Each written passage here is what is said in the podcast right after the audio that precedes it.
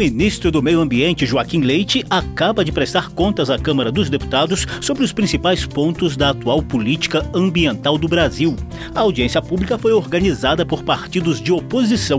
Salão Verde acompanhou o debate. Eu sou José Carlos Oliveira e trago um resumo desse embate ambiental. Salão Verde, o espaço do meio ambiente na Rádio Câmara e emissoras parceiras.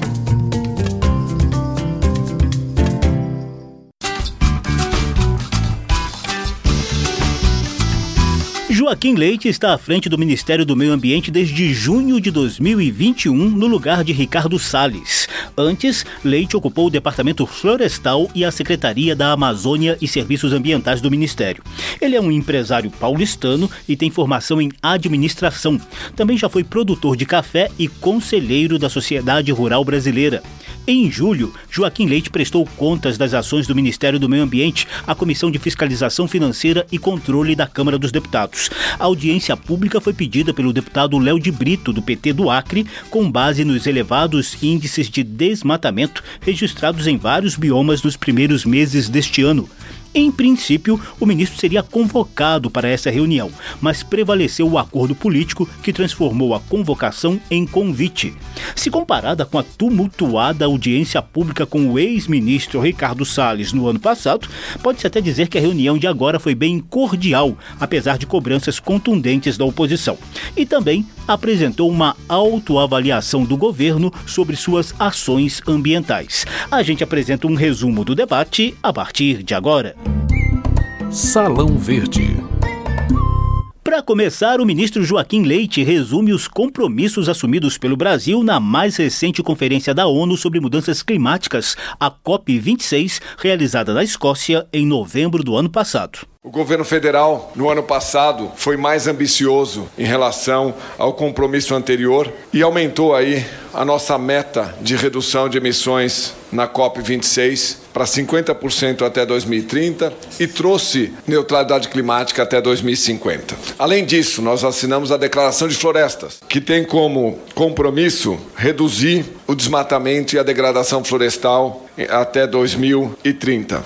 E o acordo do metano, algo novo que foi trazido pelo governo americano como uma das ações para reduzir os gases de efeito de estufa, para combater mudança do clima, que reduz em 30% as emissões globais de metano Joaquim Leite rebate os críticos que consideram o Brasil um pária internacional nas discussões sobre proteção ambiental e mudanças climáticas. Um fato histórico durante a Conferência do Clima foi o protagonismo do governo brasileiro nas negociações. O Brasil tinha todo o interesse de criar um mercado global de carbono e nós conseguimos fazer isso durante a Conferência do Clima. Foram mais de 60 reuniões que eu fiz antes da Conferência do Clima para articular esse acordo multilateral, levando isso tudo lá para Glasgow no ano passado e faremos a mesma coisa agora esse ano no Egito. A COP27 sobre mudanças climáticas está prevista para novembro deste ano na cidade egípcia de Sharm el-Sheikh. São esperadas ações globais ainda mais audaciosas diante dos recentes relatórios do IPCC, o painel intergovernamental da ONU, que apontam aquecimento global em velocidade acima da esperada e necessidade de medidas ainda mais urgentes de mitigação e adaptação às mudanças climáticas. O financiamento para tirar tais medidas do papel e efetivar las na prática é um dos maiores desafios. No Brasil, o desmatamento é o principal responsável pelas emissões de CO2. Afinal de contas, quanto menos árvores, menor também fica a absorção desse dióxido de carbono. Durante a audiência na Câmara, o ministro do Meio Ambiente, Joaquim Leite, disse o que o governo tem feito para enfrentar o desmatamento ilegal no país. O governo federal reforçou as agências do IBAMA e CBBio, 739 servidores começaram semana passada e já estão aí dentro dos dois órgãos do IBAMA e CMBio. E sistemas de informática que nós trouxemos aí para modernizar toda essa estrutura de controle e ser mais rigoroso em relação a essa estrutura. Guardiões do Bioma, coordenado pelo Ministério da Justiça, também é uma ação inédita e Polícia Federal, IBAMA, ICMBio, Força Nacional, Polícia Rodoviária Federal atuam juntos para combater o crime, especialmente especialmente o crime organizado ligado a produtos florestais. Regularização fundiária, também é importante a gente lembrar aqui os 330, 340 mil títulos já concedidos O debate na Comissão de Fiscalização Financeira e Controle da Câmara foi pedido pelo deputado Léo de Brito, do PT do Acre, que questionou o resultado dessas ações com base em dados do INPE, Instituto Nacional de Pesquisas Espaciais, e da ONG SOS Mata Atlântica a gestão do ministro Salles foi um desastre, um verdadeiro desastre na política ambiental. É importante que o senhor mostre para a gente que nesse um ano, essa política de passar a boiada, ela de fato foi abandonada. A Folha de São Paulo fez uma matéria, Leite acumula números piores que o de Salles após um ano à frente do meio ambiente. Aí, os incêndios na Amazônia e no Cerrado está 20% maior neste ano em relação ao mesmo período de 2021. A Amazônia brasileira teve pior número de incêndios desde 2004, só em maio deste ano. O Cerrado bate recordes de queimadas para o mês, mês de maio. O desmatamento na Mata Atlântica cresceu ainda mais e atingiu em 2022 um nível 66% maior do que no ano passado. A flexibilização das regras que deram margem à comercialização de madeira ilegal continuam flexibilizadas. Mais uma série de, de outras situações, a questão da fragilização dos órgãos como o IBAMA e o ICMBio. O ministro Joaquim Leite garantiu que o governo federal atua para coibir o desmatamento e os crimes ambientais por meio de normas mais rígidas e multas mais elevadas. Também argumentou que não se deve medir a atuação do ministério só com dados mensais do INPE. O ministro ainda apresentou dados da Operação Guardiões do Bioma, criada para conter queimadas e outros crimes ambientais. O ICMBio tem 35 unidades de conservação que abrangem as bases do Guardiões do Bioma. Já foram 118 autos de infração com 135 milhões de reais de multas, apreensão de 156, inutilização de 68 equipamentos no valor de 14 milhões, 97 embargos, são 16 mil hectares embargados, especialmente na Amazônia. O valor das multas simples passou de 270 milhões do ano passado para 328 milhões esse ano e o número de áreas embargadas dentro da unidade de conservação passou de 72 mil hectares para 233 mil hectares. E também fiscalização ambiental, garimpos desativados, nós passamos de uma média de 15, 16 para 84 de outubro de 2021 a maio de 2022. O ICMBio toca o maior número de servidores na Amazônia, aumentando de 485 para 1.100 a força de trabalho para atuar na Amazônia. O deputado Léo de Brito também reclamou da paralisia de aplicação de recursos do Fundo Amazônia no combate ao desmatamento. O ministro respondeu que existem pendências em análise no Supremo Tribunal Federal e que o governo mantém as negociações abertas com os principais doadores. O Fundo Amazônia tem cerca de 3 bilhões de reais doados por Alemanha e Noruega para iniciativas de preservação florestal e combate ao desmatamento no bioma amazônico. Apesar da contundência de alguns questionamentos, pode-se dizer que a audiência com o ministro Joaquim Leite na Comissão de Fiscalização Financeira e Controle ocorreu em clima ameno e até cordial, bem diferente do que acontecia com o seu antecessor no ministério.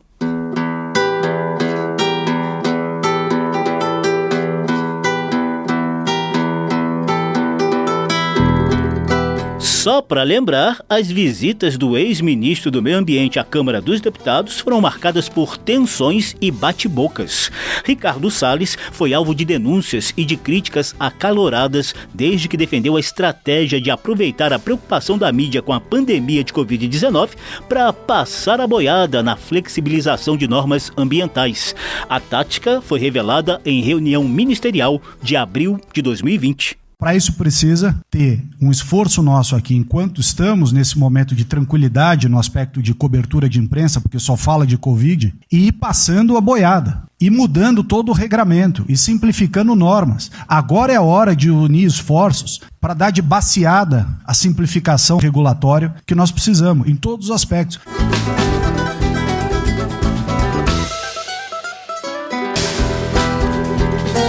Outras denúncias e polêmicas, como desmonte da fiscalização ambiental, paralisia do Fundo Amazônia e suposto apoio a madeireiros ilegais no Amazonas e no Pará, levaram Ricardo Salles a uma tumultuada audiência nas comissões de Meio Ambiente e de Viação e Transporte da Câmara em 2021. Ministro, toma vergonha na sua cara. Opa! Vai você também. Ambientalista de palanque. Baixaria aí, ministro. Quando Vossa Excelência puder vir a esta comissão para responder todas as perguntas sob juramento e não podendo mentir, então nós vamos poder saber qual é a verdade dos fatos. O Brasil é um párea internacional, sim, não adianta mentir partem de uma parte da imprensa que fala mal do seu próprio país, partem de políticos que falam mal publicamente, fazem questão de falar mal do seu país, inclusive lá fora, parte de pseudo-acadêmicos, são esses detratores públicos do que se passa aqui dentro. Lamento muito viver num Brasil que tem o senhor como ministro do Meio Ambiente o senhor preside aumento no desmatamento, desmonte das instituições ambientais. Então é uma vergonha para mim. Do muito competente Ricardo Salles. E porque conhece de fato, já sujou a bota de lama no meio de áreas que muitos desses que criticam o senhor jamais foram.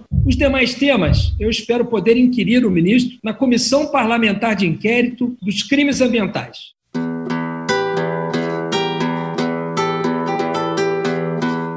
Na ocasião, os partidos de oposição chegaram a articular a instalação de uma CPI, Comissão Parlamentar de Inquérito, para apurar a série de denúncias. Já os deputados governistas acusaram os opositores de ambientalistas de palanque e detratores públicos. Ricardo Salles deixou o ministério em junho do ano passado. Salão Verde, o meio ambiente nos podcasts e nas ondas do rádio.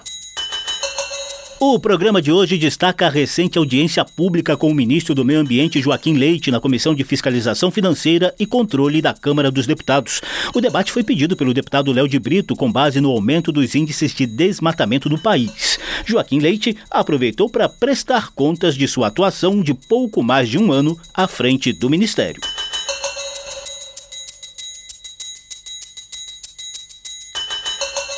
A partir dos acordos internacionais do mercado global de carbono acertados na COP26, lá na Escócia, o ministro detalhou avanços no Brasil para a regulamentação do mercado nacional. Em seguida desse mercado global, que o Brasil tem todo interesse em exportação de crédito de carbono de diversas fontes, o governo federal cria um mercado regulado de carbono, que traz elementos inovadores, como uma central única de registro para garantir transparência e não dupla contagem, planos setoriais Trouxemos também a possibilidade da, do registro da pegada de carbono de produtos e atividades, isso é muito importante, porque isso mostra que a economia brasileira, por ter uma matriz energética já limpa, consegue produzir emitindo menos gás de efeito estufa ou menos toneladas de carbono equivalente por produção. Em relação ao Acordo Global de Carbono, o Brasil criou um programa chamado Metano Zero, que foca exclusivamente os resíduos orgânicos, especialmente da agricultura e das cidades. O governo federal entende que nós temos que buscar soluções climáticas lucrativas.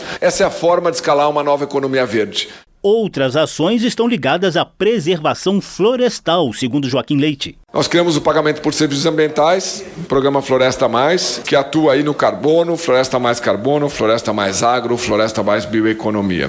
Um conceito de não olhar só para a árvore, mas olhar para quem cuida de árvore, como que eu remunero quem cuida de floresta. Concessão de parques nacionais, turismo de natureza, um modelo que traz a proteção além da visitação e nós já concessionamos quatro parques, já são quase 4 bilhões de reais contratados nesse novo modelo de concessão. O concessionário agora também tem uma obrigação de proteção, trazendo infraestrutura, montando brigadas de incêndio para garantir a proteção dessas áreas. Em concessão de parques, nós temos toda a parte do manejo florestal sustentável de baixo impacto. O ministro do Meio Ambiente citou dados do novo Marco do Saneamento Básico, aprovado pelo Congresso Nacional em 2020. Segundo Joaquim Leite, a perspectiva é de investimento de 50 milhões de reais para garantir água tratada e esgotamento sanitário para toda a população até 2033. Ele ainda apontou avanços na chamada logística reversa, ou seja, o reaproveitamento industrial de embalagens e outros resíduos descartados, como nos casos de medicamentos, eletroeletrônicos, baterias automotivas e óleos lubrificantes. Mas Leite admitiu que o fim dos lixões no Brasil ainda é um desafio a ser superado. O governo federal também já fechou aí, conforme a Betre, 645 lixões e deve, o número desse ano aí deve fechar acima de 700 lixões fechados. Esse também é um grande desafio. O Brasil tem 2.600 lixões ainda a céu aberto e nós vamos caminhar para ir eliminando eles aí, criando aí uma atividade de tratamento de resíduos, tratamento de resíduo orgânico, reciclagem, triagem como uma das soluções aí para eliminar esses lixões a céu aberto. Por fim, Joaquim Leite avaliou os pontos mais importantes da Conferência da ONU sobre Proteção dos Oceanos, encerrada no início de julho em Portugal. O Brasil foi um país que apresentou aí a preocupação em relação à Conferência dos Oceanos em trazer um acordo juridicamente vinculante sobre a conservação e uso sustentável da biodiversidade marinha em áreas além da jurisdição nacional, para garantir aí a proteção da biodiversidade, mas também é, o uso sustentável dela em áreas que né, são internacionais. E um instrumento global para reduzir a poluição de plástico em ambiente marinho. Salão Verde. E o que dizem os deputados? A gente começa com a avaliação do deputado Léo de Brito, do PT do Acre, e autor do requerimento de audiência pública com o ministro Joaquim Leite na Comissão de Fiscalização Financeira e Controle da Câmara dos Deputados. O presidente Bolsonaro acha que a Amazônia tem que ser invadida por garimpeiros, por grileiros. O início da gestão do presidente Bolsonaro com o ministro Ricardo Salles, ela foi uma demonstração muito clara disso. Parece que é uma continuidade. Foi falado das metas do Brasil. Se o desmatamento continuar do jeito que está, nós não vamos cumprir as nossas metas. O que nós estamos esperando é que o governo traga resultados. Como nós tivemos, por exemplo, no governo do Lula, que a ministra Marina Silva era ministra do Meio Ambiente, nós tivemos uma redução significativa. Isso passou tanto pelos incentivos às populações tradicionais, criação de unidades de conservação da natureza e territórios indígenas, a presença do Estado. O que aconteceu ali no Vale do Javari é uma ausência do Estado em relação ao Dom e ao Bruno. Vice-líder do governo Bolsonaro, o deputado Evair Vieira de Melo, do Progressistas do Espírito Santo, rebateu. Primeiro, parabenizar pela forma que tem conduzido essa agenda, pela transversalidade, dialogando com os ministérios importantes para a economia, Ministério da Agricultura, Ministério da Infraestrutura, Minas e Energia. Naturalmente, os resultados começam a aparecer e aparecer de formas impressionantes. Nada mesmo, o senhor assume, inclusive, o Ministério, vai à COP e o Brasil realmente tem, pela primeira vez, um papel preponderante, uma agenda positiva para o país. Deu um cala-boca naqueles pessimistas, naqueles que realmente torciam contra. O deputado Elias Vaz, do PSB de Goiás, reclamou da baixa aplicação de recursos do orçamento do Ministério do Meio Ambiente, sobretudo na prevenção de incêndios florestais. E analisando o Sistema Integrado de Planejamento de Orçamento, um dado que nós temos aqui é que a ação orçamentária, que a prevenção e controle de incêndios florestais nas áreas federais prioritárias, foi liquidada apenas 15,8% do orçamento disponível. Quer dizer, se é uma coisa de prevenção a incêndio, quer dizer, vocês estão esperando gastar isso quando? Depois que tiver o incêndio? Isso é muito grave. Também falando do Sistema Integrado de Planejamento e Orçamento, CIOP, da Ação Orçamentária 214N, que é o controle e fiscalização ambiental. Ora, só foi aplicado 18% até o momento, né, que é exatamente a questão da fiscalização. Duas questões sérias.